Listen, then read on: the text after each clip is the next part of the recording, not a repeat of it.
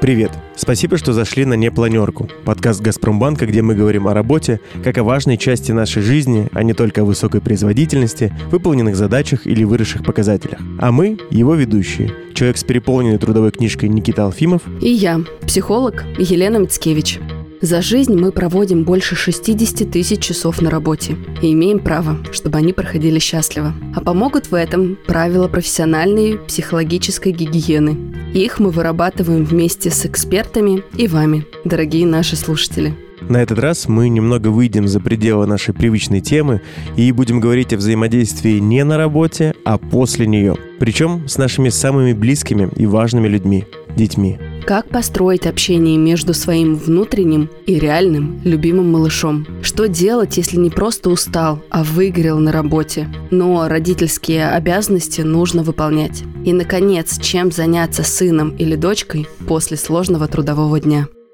Ну, наверное, в самом начале, да, как мы обычно обозначаем какие-то рамки для нашего сегодняшнего разговора, и вот здесь э, рамка, наверное, будет немножечко шире. А что из себя представляет детско-родительские отношения, и почему вот эти отношения, эта привязанность, она а, настолько значима для родителя и для ребенка ну, практически в любом возрасте? Ну, Начать, наверное, действительно нужно с базы, потому что, ну, вообще родитель в жизни ребенка это самый главный, первый, надежный в идеале человек, который вообще помогает выжить. Человеческое существо, человеческий ребенок, единственное существо в мире, которое не может, недееспособен после своего рождения достаточно продолжительное количество времени. Ну, то есть, если, например, у лошади же ребенок родился, он несколько часов отлежался и дальше побежал.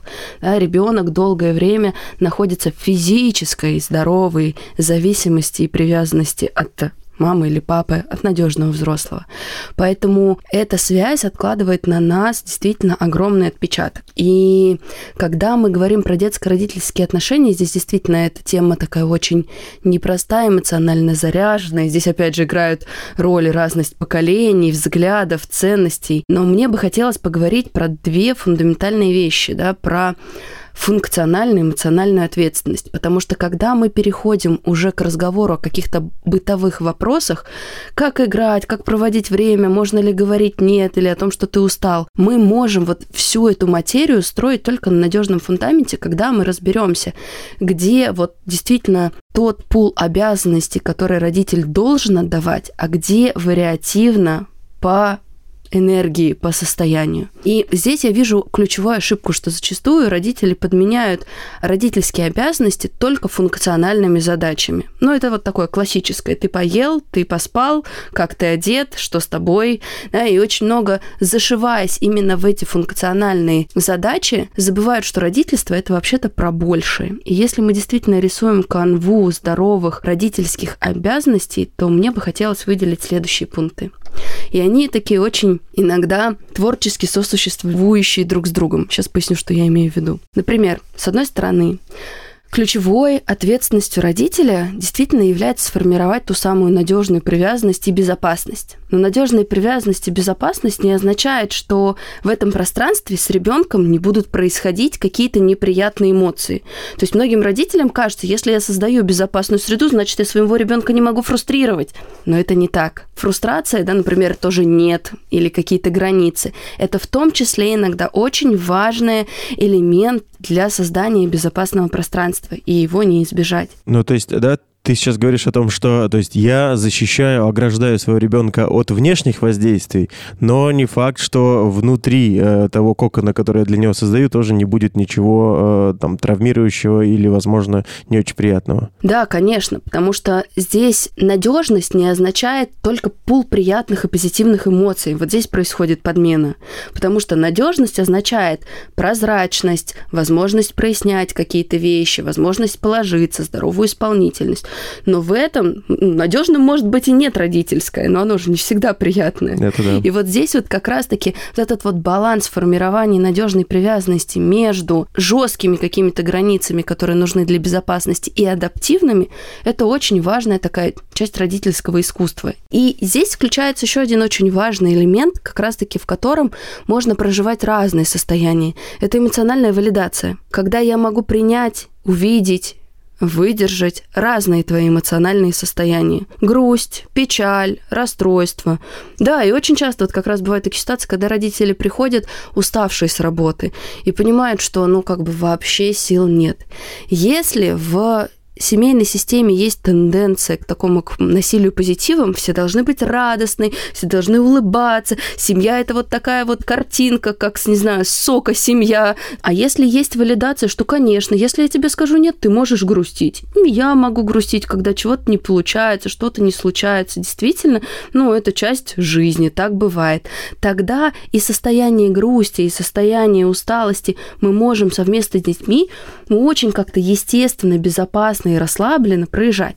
Да, и вот с одной стороны мы с тобой проговорили уже про границы, а с другой стороны в этих границах, которые задают родители, ребенку базово нужна свобода самовыражения и вместе пальчиками порисовать, и, не знаю, там, подышать дурацкими газами и поговорить смешными голосами, и посмотреть какие-то мультики пообсуждать, и выгулить вот тех самых внутренних детей. Но это, опять же, все зависит от ресурсов, потому что вот если мы говорим совсем уже про какое-то психическое истощение, там, конечно, вряд ли есть энергия на то, чтобы радоваться. А если это вопрос какой-то бытовой усталости, будничный такой, то иногда, это мне хочется рекомендацию взрослым дать, иногда, наоборот, очень исцеляющий бывает окунуться, снять с себя костюм, и в физическом, и в ментальном смысле, и окунуться вот в какую-то детскую жизнь, в эту как такую беззаботность, и разрешить себе из этой взрослой матрицы чуть-чуть отключиться. Есть же еще такой пласт телесности, когда если действительно уже нет силы поиграть и креативить, то можно всегда вспомнить, обратиться к своему детству, да, и вспоминать, а что нравилось, когда там, а давай погладимся друг друга, а давай друг другу на спине порисуем какие-нибудь буковки, цветочки и поугадываем. И здесь вот включается то, что в психологии называется творческим приспособлением. На самом деле вокруг нас огромное количество бесплатной радости, простой радости, которую мы можем научить себя и которую мы можем подарить своему ребенку. А ребенку действительно нужна включенность, нужно внимание, да, нужно какое-то совместное времяпрепровождение, причем качественное, когда его послушают, когда ему будут внимать, когда с удовольствием, там, не знаю, все его игрушки рассмотрят. И здесь эдакий парадокс. Нам кажется, что мы в это не идем ровно потому, что у нас нет сил. Но у нас нет сил, потому что мы себе не даем эту творческую энергию развивать. И детство это то, что помогает это тренировать и с физическим ребенком, и вот с этой субличностью у нас внутри. Дело в том, что наш мозг вообще-то базово не приспособлен к радости, счастью, ресурсу и наполнению. У нашего мозга ключевая задача выживать. Выживать и тревожиться. Вот это фоновый, хронический, понятный режим. А все, что мы хотим с точки зрения изобилия приятных и позитивных эмоций, это уже вопрос созидания, ответственного и самостоятельного для себя, своего внутреннего ребенка и внешнего. Вот опять же, много у нас сегодня отсылок к нашим предыдущим э, эпизодам. Если мы говорим не просто про усталость, если мы говорим про выгорание, если э, родитель выгорел на работе, но ребенка все-таки никто не отменял, что делать? Действительно, найти ответ, что делать относительно ментального здоровья, нам кажется сложнее, но нам кажется сложнее ровно потому, что мы привыкли ментальное здоровье обесценивать. Давай я тебе перефразирую. А, а что делать, если у тебя температура 38, а ребенок от тебя чего-то хочет? Ну, наверное, дать ровно то, что ты можешь, исходя из температуры в 38, когда ты лежишь в лихорадке. Возможно, перераспределить ребенка между другими взрослыми. Возможно, там, не знаю, если не боитесь заразить, э, ну, как бы с ментальным здоровьем здесь сложнее, ну, в общем, положить в кровать, опять же, вместе полежать, понежиться, может быть, не знаю, какие-то фрукты вместе в кровати поесть, мультик посмотреть. Ну, то есть есть какая-то, пусть маленькая, но граница доступных каких-то событий, которые, ну, даже при таком состоянии можно что-то отдать. Иногда даже просто сказать, милый, дорогой мой ребенок, я тебя очень люблю, я бы очень хотела сейчас с тобой поделать поделать, побыть и позаниматься, но у меня нету сил. Я сейчас болею. Ты же тоже бываешь уставший. Да? Ты можешь прийти ко мне, рядом со мной что-то поделать, но я не могу включиться. Я могу с тобой поприсутствовать. Вот эта аналогия с физической какой-то недееспособностью, которая ну, с каждым из нас случается, очень визуально понятно перекладывается на то же выгорание или депрессию или другие э, сложные психологические состояния. Это, знаешь, в этой связи вспоминается старый советский анекдот, когда этот э, папа говорит ребенку, а давай с тобой играть э, в мавзолей, я буду Ленин, а ты будешь ходить вокруг меня и охранять. Отличный. Да, да, иногда и так. Иногда мы договариваемся, не знаю, у меня бывают такие состояния, и здесь все зависит от того, что вы любите. Вот здесь, знаете, сначала важно изучить, что вы любите. Я, например, человек очень тактильный. И в таких ситуациях у меня там с братьями, сестрами бывали моменты, я говорю, давайте поиграем в игру. И у меня правда, целая библиотека всяких креативных таких штук, которые я напридумывала. И мы, например, ложились втроем, я, брат и сестра, когда там сил нет и все остальное, и играли в следующую штуку. Брали каждый друг другу за руки. Я, например, начинала делать массаж на руке и задавать какие-то телодвижения брату. Брат из, не глядя визуально, из ощущений, передавал это сестре, сестра возвращала мне такой сломанный телефон только тактильных ощущений. Казалось бы, ну вот тебе просто нужна горизонтальная поверхность и возможность хоть чуть-чуть двигать руками. Это могут быть какие-то очень простые телодвижения, но даже это уже дает возможность быть включенным и проживать друг с другом разное. Понимаешь, здесь мы натыкаемся очень часто на вот какое предубеждение. Нам почему-то кажется, что если мы семья, если мы вместе, совместное времяпрепровождение и долг, который мы даем ребенку, это должно быть какой-то вечный избыток энергии, настроения, сил. Да нет, в каждом пласте состояния, когда у вас хорошее настроение или плохое, когда у вас много или энергии или мало, всегда остается какой-то диапазон возможных действий. Но это должно быть, видимо, соразмерно своему эмоциональному состоянию. Конечно, признайтесь просто, на что у вас сейчас есть емкость. А бывает ли такая вещь, как э, выгорание от родительства? Потому что это тоже достаточно, ну, э, весомая часть нашей жизни. И бывает ли такое? Про рабочее мы уже много знаем, а вот про этот тип. И существует ли он? Если да, то что с этим делать? Ну, вот вообще, есть ли тут какие-то мысли по этому поводу? Ну, конечно, потому что выгорание – это, в принципе, вопрос состояния психики, и оно может случиться абсолютно в разных сферах человеческой жизни, родительство не исключение. И здесь пул вопросов-то базовых ровно такой же. Единственное, в чем отличие, родительство действительно является той одной из немногих сфер нашей жизни, где релевантно употребление слова «должен». Ну, правда, есть пул ответственности родителей перед ребенком. И если мы, в принципе, посмотрим на распределение этих ролей, то родитель, правда, позиция отдающая, ребенок позиция получающая, получающая разного рода ресурс, для того, чтобы вырасти, сформироваться и дальше стать тоже уже взрослой как-то отдельной единицей. Поэтому, конечно, когда ты находишься в состоянии отдачи, отдачи, отдачи, возможно, как-то игнорируя себя, возможно, беря больше пул ответственности на себя и не задаешься вопросом, а, где за пределами родительства я поддерживаю вообще и беру ресурс, б, а в родительстве, от чего я в том числе радуюсь. Вообще хватает ли у меня времени, включенности осознавать, что родительство мне тоже дает какой-то прибыток эмоций. С. Когда у меня есть какое-то время на себя базово. И эти вопросы очень важно родителю как-то, как такой чекап э, произвести для того, чтобы свериться. Как бы, если я чувствую, что я испытываю хроническое раздражение на ребенка, если я чувствую, что меня домой ноги не несут, если я чувствую, что мне не хочется проводить время с ребенком и включается такое некоторое избегание, попробовать не винить себя, что я плохой родитель, а нормальные мамы постоянно, хронически, беспрестанно 24 на 7 изобилуют и, э, и находятся в состоянии изобилия любви к своему ребенку, а я вот какая-то плохая мать или плохой отец. Остановить вот эту социальную навязанную жвачку и попробовать увидеть не объект своих чувств, не внешние какие-то причины, а сами эти чувства, что со мной происходит, я-то как. Это важная синхронизация, важная сверка, что я чувствую, в каком количестве уровень моей физической энергии, психической энергии, настроения, что последнее происходило в родительстве, да, где, возможно, я свои границы родительские игнорировал, потому что многим родителям кажется, что они груши для битья, но это тоже не совсем так. Родители, безусловно, первый тренажер для построения близких отношений. Но тренажеры, я еще раз говорю, не равно однобокая груша для битья. Родитель точно так же имеет показывать, как с ним можно, как нельзя, какие правила он задает. И вот здесь обычно выгорание в родительстве говорит о системном пренебрегании собой, о системном игнорировании себя и своих потребностей, о системном каком-то невнимании к тому, что происходило с вами, как с человеком, и с вами, как с родителем.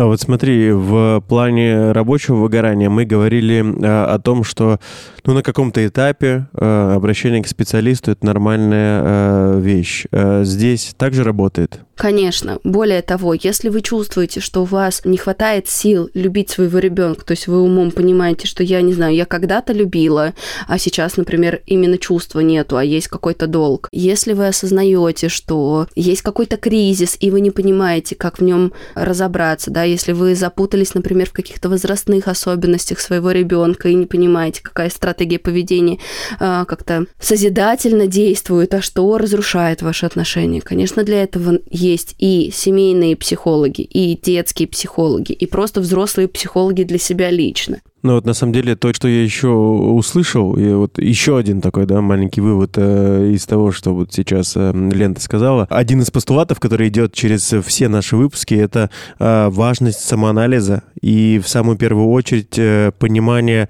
своего состояния, будь то вот нехватки какой-то энергии, э, например, да, на общение с ребенком или какого-то нежелания или чего-то еще другого. В любом случае для того, чтобы разобраться на каком-то начальном этапе в этом всем всем, наверное, надо сначала покопаться в себе, а дальше уже лезть в какие-то другие области. Да, и для того, чтобы как-то здорово синхронизировать, я сегодня Петрановскую вспоминала, это прям база, которую, если вдруг вы не читали, вы можете почитать, даже если у вас нет детей, да, это для, опять же, вот для своего внутреннего ребенка, для своего внутреннего родителя очень полезно. Это «Тайная опора», и можно еще почитать очень хорошую книгу Януша Корчака «Как любить ребенка». Ведь, опять же, это тоже навык. Здорово, если вас научили, и это является какой-то, ну, а, уже сформированной для вас данностью, и для вас вопрос, как любить, не встает. Но вообще-то не всем так повезло. Я бы даже сказала, немногим повезло уметь здорово любить и задаться вопросом, а в каком состоянии мой навык находится – как я умею к себе его направлять, да, что у меня есть, чтобы отдать ребенку, это очень важно. Предыдущих эпизодах мы уже рассказывали об обширной системе проектов «Газпромбанка», которые направлены на психологический комфорт сотрудников. С начала пандемии в этой экосистеме появился еще один большой раздел – ГПБ «Дети». Так банк стремился помочь тем работникам, у кого дома растут малыши. Ведь им было особенно сложно работать на удаленке. Изначально в программе были развивающие или обучающие видеотренинги для детей. А когда коронавирус отступил, КПБ «Дети» вышло в очный формат появилась возможность поехать на экскурсию или поучаствовать в семейном марафоне. Но из небольших приятных бонусов – скидки на профориентационные и языковые лагеря, игрушки и другие детские товары. С Леной мы обсудили глобальную психологическую сторону вопроса, а вот практические решения, что делать с детьми, когда родители возвращаются с работы, мы пригласили очень необычную гостью, интегративного психолога и маму трех дочек Евгению Меллингер. Но кроме того, Евгения уже 11 лет основательница и организатор международного семейного лагеря Кэмп Капоарт. Евгения – физик-ядерщик по первому образованию, а по второму – тренер боевых искусств. Она придумала методику совместных занятий для родителей и малышей с 11 месяцев по капоэйра. Евгения, здравствуйте, спасибо, что пришли. Здравствуйте. Очень приятно. Люблю в таких штуках участвовать. Мне кажется, чем больше мы про это говорим, тем больше действительно мы помогаем родителям проживать непростые этапы а, очень классно. С, наоборот, с каким-то расширением себя, даже и узнаванием себя в этом. Вот если есть изначальное понимание того, что это важно, значит, наверное, у вас должен получиться сегодня хороший, полезный и нужный разговор. Давайте для начала тогда выделим, возможно, возрастные категории детей, о которых мы дальше будем говорить. Ведь, ну, очевидно, что для занятия для малыша полугода, ребенка лет 8 и молодого человека там лет 14, они будут э, отличаться. О ком мы разговариваем? 6 э, месяцев 11, 11 полтора года, полтора-три, 3-5, дальше мы идем 6-7, ну и э, дальше у нас, как, как ну, по сути, да, идет вот этот стандарт э, ребенок младших классов, ребенок средних классов и старшеклассник, да, но сейчас мы говорим о том, что подростковый возраст считается как бы от 11-12 э, лет начала и 18-19 лет окончания, скажем так, да, этого подросткового периода. Это тоже моя любовь отдельная. Я очень люблю работать с подростками. Но в целом до 25 лет мы, в принципе, говорим о том, что человек еще все еще в какой-то степени ребенок. А могли бы мы вот о каждом из этих промежутков поподробнее рассказать, чтобы, возможно, составить вот как раз-таки какие-то очень э, четкие ответы, что родители могут делать совместно с детьми, потому что как раз-таки, когда наслаивается та самая усталость, многие испытывают растерянность. А как? И спорт в таких ситуациях выглядит, ну, неплохой разрядкой. Ну, спорт действительно неплохая разрядка. Во-первых, ну, мне кажется, а, вот этот сам момент, что мы делаем действительно что-то важное и полезное для ребенка, мы вместе с ним познаем мир через движение, и мы вместе с ним научаемся взаимодействовать с этим миром. В возрасте до 11 месяцев очень важно ползать, очень важно все трогать, нюхать, важна разная текстура, да, поэтому если мы говорим про маленьких детей, ну, в принципе, обычно где-то с трех месяцев это все постепенно внедряется в жизнь ребенка, в шесть это, ну, такая, скажем так, это сенсорная история, что не было сенсорного голода, да, то есть это то, что позволяет ребенку познавать мир максимально открыто. То есть это разные тряпочки, джинс от какой-нибудь шерстяной ткани очень сильно отличается, да, это на поверхности, где ползает ребенок, разложить просто, здесь вы положили, там, не знаю, Икеи сейчас нет в России, ну, какой-нибудь там коврик, а, там, э, с а такая э, шкурка от какого-то животного, да, ну, ты понимаешь, что э, разные, да, они есть. Здесь вы положили, там, не знаю, какие-то с пупырышками, Здесь вы положили, там, не знаю, просто какую-то картонку. И вот ребенок ползет, картонку зацепил ногой, картонка за ним ползет. Он уже начинает понимать, что что-то происходит. У, него мозг начинает работать, начинает оглядываться, пытаться посмотреть. Иногда падает в этот момент, теряя равновесие. В этот момент и происходит та самая тренировка. И родители рядом во взаимодействии с ребенком, в э, диалоге с ним. О, смотри, ты зацепил картонку, да, то есть проводят время. Но Наверное, самое основное, что нужно понимать, что сложно в этот период, а, сложно замедляться, потому что дети маленькие, они более медленные, а, они познают мир именно в созерцательном, знаете, таком японском стиле, да, то есть это реально сложно очень многим людям, которые работают а, и которые разгоняются наоборот на работе, а тут нужно прийти и из вот этого бета-состояния, когда ты такой на драйве, у тебя адреналин с кортизолом, у тебя там какие-то задачи, ты их решаешь, должен прям выдохнуть и реально сесть на пол. Вообще, самое, наверное, первое, что нужно делать, когда приходите домой и вам надо взаимодействовать с ребенком, просто сядьте на пол. Заземлиться просто надо. Да, вот этот момент заземления, потому что сесть на пол, это значит уже что-то будет, ну, как бы, как, как правило, это что-то про игру, то есть уже мозг начинает расслабляться, потому что нет вот этого, типа, на стуле, условно, сейчас мы соберемся, тут мы с тобой что-то поделаем, да, или там на диване, а, даже, ну, как бы, а тут упал, там еще что-то, просто на пол переместиться. Поэтому все, что до 11 месяцев, классно. Воду просто поставили таз с водой, там, не знаю, положили каких-то тряпок, чтобы быстро вытирать.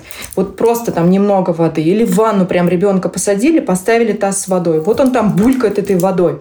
Все, что удивляет его, все, что заставляет его по-новому как-то посмотреть на свое взаимодействие с миром, это все даст возможность ему развиваться, а вам немножко выдохнуть. Вот я на самом деле, э, Женя, вот вы говорили о том, что надо объяснять, да, для ребенка все эти ощущения, почему это так. И мне кажется, это очень важно, потому что вот я по собственному опыту вспоминаю, как э, вот моей дочке было там меньше лет, а, действительно, это же огромное количество э, каких-то сенсорных впечатлений, но а их такое большое количество, что их никто там, не знаю, по полочкам не раскладывает. И, не знаю, возможно, мы э, в какой-то момент, да, можем дойти до того, что, ну, мы же должны еще оградить ребенка от травмирующих ощущений, если что-то горячее, э, острое, еще чего-то.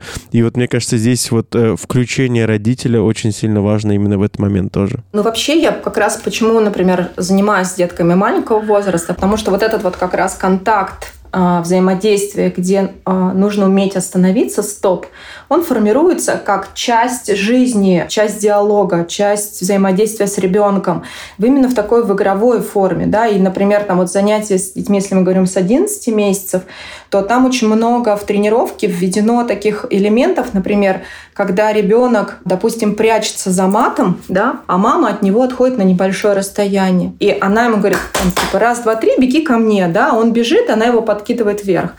У меня было очень много историй, когда в аэропорту дети убегали уже в трехлетнем возрасте. Родители рассказывали, что у них вдруг вспоминалось вот эти вот штуки, раз, два, три, беги ко мне, да, ребенок, она садилась, он бежал к ней, она его подкидывала, обнимала. Таким образом, он не давала ему убежать. И действительно, это, с одной стороны, это, правда, медитация, потому что замедлиться и посмотреть на мир глазами ребенка, на такого инопланетянина, как будто вы прилетели на другую планету, вам ничего не понятно, вы вообще ничего не знаете об этом мире. Вот это очень классно перегружает мозг. Во-первых, это расширяет нас очень сильно, да. Ну и, в принципе, а, если мы говорим про нервную систему, то действительно очень важно вот эта сенсорная да, история про ребенка, вот эти вот фрустрации мелкие, когда что-то не получается, а он это преодолевает, преодолевает рядом с вами, и вы это проговариваете через рот, это дает возможность ребенку быть более устойчивым и преодолевающим. Если мы говорим про то, что у ребенка дальше в жизни всякое может случаться, то как раз вот эта устойчивость, она и формируется вот здесь, вот, вот эти моменты взаимодействия. И э, тут, наверное, как раз ну, может быть, э, родителю будет проще, что он в этом плане действительно в какой-то степени готовит ребенка к жизни, ну и себя в том числе, да, потому что если мы говорим про э, развитие дальше, то мы приходим к истории про помощь, а помощь, она бывает, ну так по сути, так если сильно кардинально, двух типов. Одна развивающая, а другая купирующая. Купирующая – это когда ребенок бежит на дорогу, и мы его просто делаем «хвать», и типа ай-яй-яй, да, там нельзя, там машины, тра-та-та, и держим крепко за руку. И тут мы выстраиваем границу как родитель про то, что это нельзя, потому что это опасно для жизни. В случае, когда ребенок куда-то залез, почему я, например, в какой-то момент э, на одни площадки перестала у нас ходить, потому что есть родители, которые, когда ребенок куда-то залез, они становятся снизу и как будто прям получают удовольствие от этого момента, когда начинают говорить, ну какого черта ты туда залез, вот сам залез, как теперь сам и слази. Или забираются наверх и просто с таким раздражением стаскивают вниз, зачем ты сюда залез, тра-та-та. А потом мы сталкиваемся с историей, что как ты, что-то ребенок вот в подростковом возрасте ничего не хочет, ему ничего не интересно, он какой-то нелюбопытный, и вообще он боится куда-то суваться и что-то новое пробовать. Вау-вау-вау, а чем вы занимались в возрасте от одного года до трех лет, когда у него познавательный вот этот вот рефлекс работал на изучение мира, как вы взаимодействовали вместе с ним. И вот здесь как раз очень классно вот этот момент подхватить. Его природа дает, и тут родителю просто реально надо подхватить. И действительно развивающая помощь, когда залез вместе с ним наверх, говоришь, ну что? Он говорит, страшно. Ты говоришь, блин, ну конечно страшно. Давай, чем могу тебе помочь? Я рядом. Давай подумаем. Смотри, я могу тебе держать руку, ты можешь ставить ногу. И постепенно слезть с ним обнять, да, потому что, ну, как бы ребенок в этом возрасте не должен плакать один, это правило номер один. Поэтому медитация и в какой-то степени умение вот это вот, наверное, терпимости, но это не про то, что становишься терпилом, а это про то, что ты расширяешься настолько, что ты понимаешь, что человек просто проживает свой какой-то жизненный факап, условно, да, извините меня за это жуткое выражение, но когда на работе случается какой-то сложный момент, и мы понимаем, что нам там тяжело, мы же в стрессе реагируем так, как мы когда-то реагировали в детстве. Так вот, заложив у вашего ребенка все эти этапы шаг за шагом в детстве, вы дадите ему возможность быть более осознанным, устойчивым и преодолевать сложности без разрушения себя. Да? То есть ситуация отдельно, а ребенок отдельно. Это тоже одно из важных правил, которые, в принципе, в воспитании, мне кажется, тоже номер один. Вы, Евгений, очень важную мысль сказали, что да, с маленьким ребенком происходит некоторое замедление, но как только ребенок начинает ходить, тут же обратная картина. И это какой-то очень резкий тумблер, когда у тебя тут же появляется маленькое существо, которое x2, x3, и ты уже вот в обратную сторону не понимаешь, как дотягивать, потому что ты уже пришел уставший, у тебя сил нету, а это маленькое существо еще надо угулять, да, как-то эту энергию всю переработать, и желательно хоть на какой-то вообще э, период времени включиться в него, да, вот, вот, вот в, этот, в эту бурю, в этот поток. Что для этой возрастной категории детей и их родителей вы предлагаете? Ну, вообще я за режим. То есть я считаю, что точно так же, как и для ребенка важен режим, для взрослого важен режим. И есть моменты, где, выстраивая режим, мы просто делаем сами себе проще, потому что, потратив какое-то время на вот этот вот э, адаптационный период, мы потом просто получаем эффект, когда нам самим проще как бы условно так э, въезжать да, вот в эту колею, что мы пришли с работы, и сейчас будет что-то. И вот это что-то важно для себя понимать. Условно, там, три раза в неделю, например, мы вводим ребенка там на какую-нибудь гимнастику. Вот он там бегает, он там выплескивает, а я пока сижу, пью кофе, наблюдаю, машу ручкой и делаю так, просто ты вообще так круто у тебя получается и могу спокойно немножко выдохнуть. Да? Два раза в неделю, например, иду в парк. Здесь тоже очень интересно, что здесь важен э, сам ребенок, да, то есть э, есть некоторые дети, которые такие экстравертированные, они действительно их много, есть очень гиперактивные дети, а есть дети, которые, в принципе, могут очень спокойно себя вести даже в этом возрасте. И здесь вот важно понять, он ребенок э, хочет побыть с какими-то детьми, повзаимодействовать, да, ему интересно. Он хочет посидеть в песочнице и там вот просто попечь какие-то куличи, что-то поделать или он хочет больше подвигаться. Э, и вы сами понимаете для себя. Например, для меня подвигаться ок. Поэтому я иду в парк и детьми устраиваю им ну, там, полосу препятствий, условно говоря. Да? И они у меня там бегают, они знают уже, у них уже есть этот ритуал, они понимают, что надо по кругу, что там я им хлопаю, даю пятюню, даю две пятюни, если очень классно сделали. И они на этом взаимодействуют со мной. Если я понимаю, что там у меня дети все разные, например, одна там, ну, вообще они у меня все активны, на самом деле. Но да, бывает, да, такое, что вот они там хотят, например, активничать, а я не хочу. Тогда я поведу всех детей на спорт. У меня у всех детей минимум три раза в неделю спорт. На самом деле э, у моих детей шесть, а иногда восемь раз в неделю спорт. Просто он разный. И он не про то, чтобы убиться как профессиональным спортсменом, это про здоровье. Я, например, понимаю, что я готова с ними там что-то делать, тогда я вписываюсь в эту историю. Если я не готова, я делегирую тренерам, и это, опять же, там, например, у моих детей у всех есть лошади в какой-то момент, потому что я считаю, что вот это умение взаимодействовать с животным и регулироваться, да, они очень активны. Я понимаю, что тут их лучше подтормаживать периодически. Где-то я их отдаю, наоборот, на какую-нибудь гимнастику, где-то на танцы. И здесь очень правда правда сильно зависит от ребенка. Когда э, мы входим так на подступах к пубертату и говорим, например, о возрасте от 7 до 11-12 лет, там уже начинается в том числе первая какая-то самость, не хочу, закрытость, свои дела. Как в такие периоды сохранять контакт с ребенком, не быть для него каким-то скучным старпером, опять родители что-то хотят, совместное времяпрепровождение, да ну его нафиг. А именно поддерживать этот искренний интерес и совместный тон коммуникации, когда, с одной стороны, и психологические процессы, процессы естественным образом протекают да, в виде первичной такой эмоциональной сепарации, но при этом и близости, и единение, что ты вообще-то еще ребенок и часть нашей системы, тоже важно поддерживать. Вообще, на самом деле, для меня это самый кайфовый возраст. Я очень люблю, когда они начинают спорить, потому что в споре рождается истина. Но он сложный с точки зрения а, ресурсов. И нужно понимать, что вот здесь, вот в этом возрасте, наверное, на 90% скажу так, родители, займитесь собой.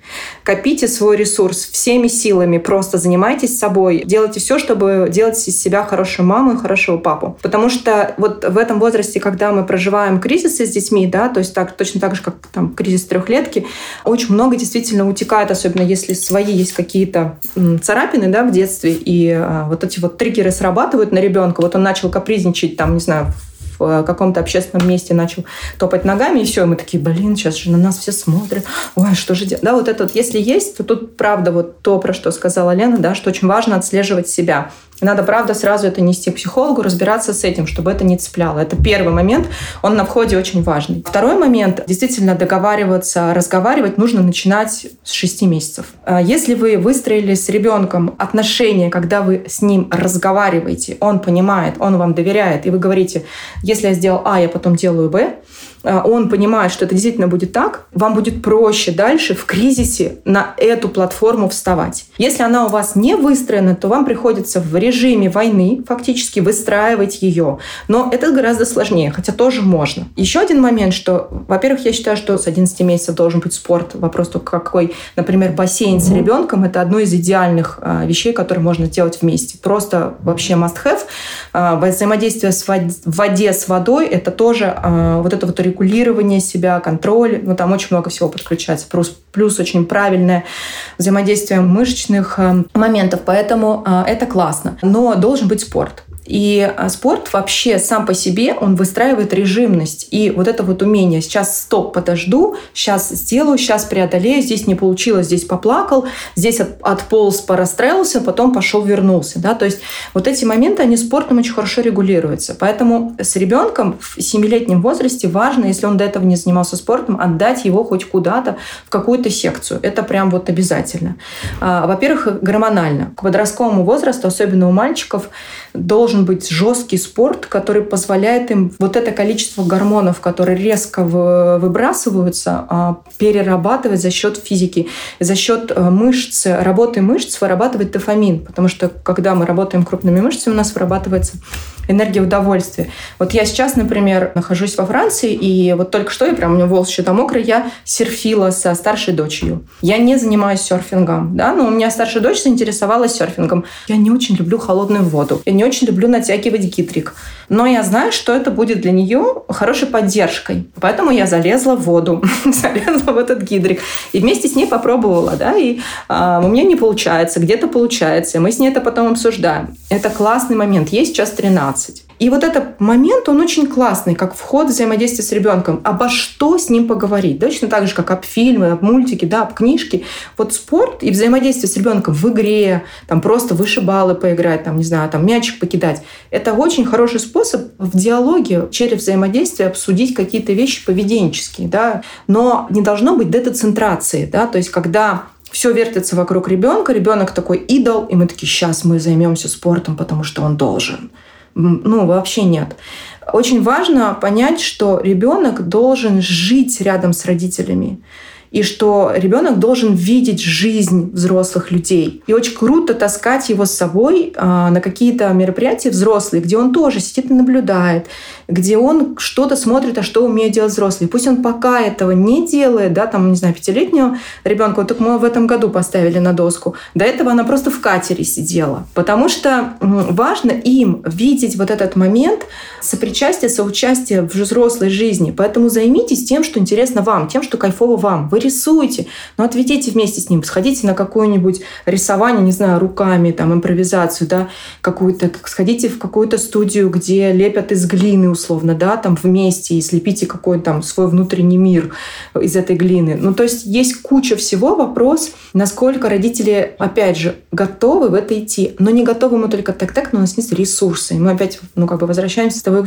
чего начали. Если у вас у самих нет вот этого внутреннего голоса, чтобы попробовать бы мне еще вот это, а вот это можно сделать еще, это говорит о том, что внутренний, э, скорее всего, ребенок, вот этот, да, внутренний наш ребенок, он такой зажатый, он как бы там либо вы сильно критикуете себя за что-то, либо очень много энергии уходит на какие-то вторичные вещи, там чувство вины, еще чего-то.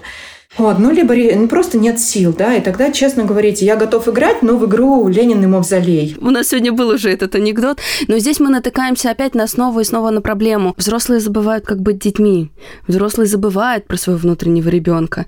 И вот один из последних вопросов, наверное, которых мы хотели сегодня задать, к сожалению, у многих взрослых действительно есть ассоциация, что вот э, времяпрепровождение с ребенком после работы это ну, домашка, еще ему надо прописи, все остальное остальное, абсолютно игнорируя и пренебрегая вот всем тем, что мы сегодня обсуждали, кажется, ну это вот уже как бы вот имея как какие-то избытки, такими вещами можно позаниматься, а нам бы вот дожить, есть приготовить, домашку сделать и вот в следующий день пойти. Что таким именно взрослым вы могли бы сказать? Про детей понятна картина. Лена, мы, наверное, всем, ну я себе в том числе это каждый день практически говорю, да, потому что знаете, есть такое понятие, когда очень много всего и очень много ожиданий. Вот когда их становится избыток такой, критическая масса, вот это вот ожидание от себя как от родителя, от ребенка, который учится, от домашки, которую он должен сделать, от еды, которая должна быть приготовлена. Как плита давит сверху, и ты такой лежишь, и как бы ты бы хотел бы встать, ты бы хотел бы что-то делать, но ты не можешь. И потом ты понимаешь, что ты начинаешь злиться, какой-то момент, а потом ты понимаешь, что ты орешь. Почему ты орешь? Да потому что ты прибил себя плитой до этого, чтобы как-то поднять энергию, как-то эту плиту стряхнуть, как-то хотя бы чуть-чуть себя взбодрить. Самый простой, простой способ выведения себя из такого состояния – это поорать. Ну, как бы скин хоть как-то встряхнуться. И поэтому тут ни при чем ребенок, тут ни при чем ты. Просто ты пропустил момент,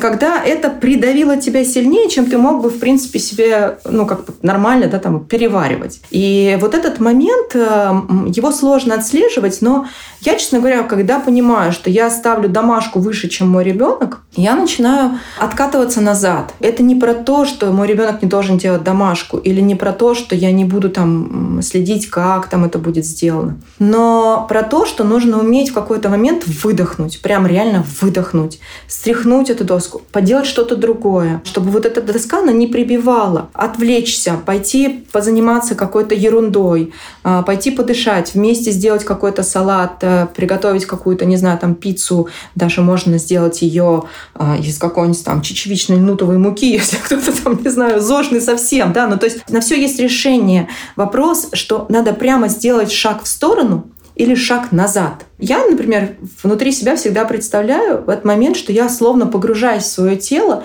и я в нем прям ухожу, я в него утопаю. И я в этот момент какое-то время, находясь там, просто стою и говорю, Женечка, давай вернемся к ценностям. Ценность про что? Ценность про отношения с ребенком. Дальше мой критик внутренний говорит, а как же правильная задача решенная? Я говорю, да, это тоже очень правильно. Но сейчас я этим чего добьюсь? Вот если я буду орать, что будет? У нас страхи за будущее, если мы сейчас не сделаем эту задачу, это наши проблемы. Идите и разбирайтесь с психологом, чего вы боитесь, когда ваш ребенок плохо пишет в прописях. Посмотрите статистику людей, которые плохо пишут в прописях, а сейчас являются миллиардерами, если вас это успокоит. Не выстраивайте линию, если он в три года э, еще не, там, не знаю, не выговаривает букву «Р», это значит, что он не станет, там, не знаю, каким-то супер успешным человеком. Это только в нашей голове, и из-за этих вот мыслей в нашей голове мы натягиваем все это на ребенка. Выходите из этих стратегий вообще напрочь.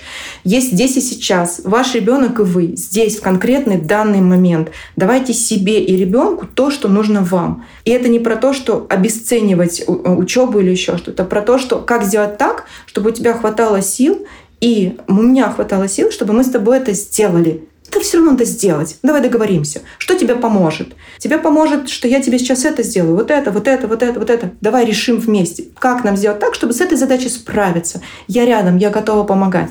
Вот это важно. Спасибо вам большое за эту беседу. Мне кажется, что это случился очень важный выпуск. Он не с ответами, но с информацией, которая вот в состоянии потерянности баланса, потерянности включенности, потерянности внутреннего ребенка и, соответственно, какой-то растерянности с ребенком, который тебя ждет после работы, может поддержать наших слушателей. И если вдруг кто-то приходит к нам э, за рабочими вопросами и тут вот посмотрит, а это не про работу, мне это не надо, поверьте, лучше послушать, возможно, здесь будут ответы на вопросы поважнее, чем рабочие. Мы с вами были на непланерке. Подписывайтесь на подкаст на Яндекс Музыке, Apple подкастах и других платформах. Оставляйте ваши реакции и комментарии. Для нас это важно. И услышимся через неделю. Пока-пока.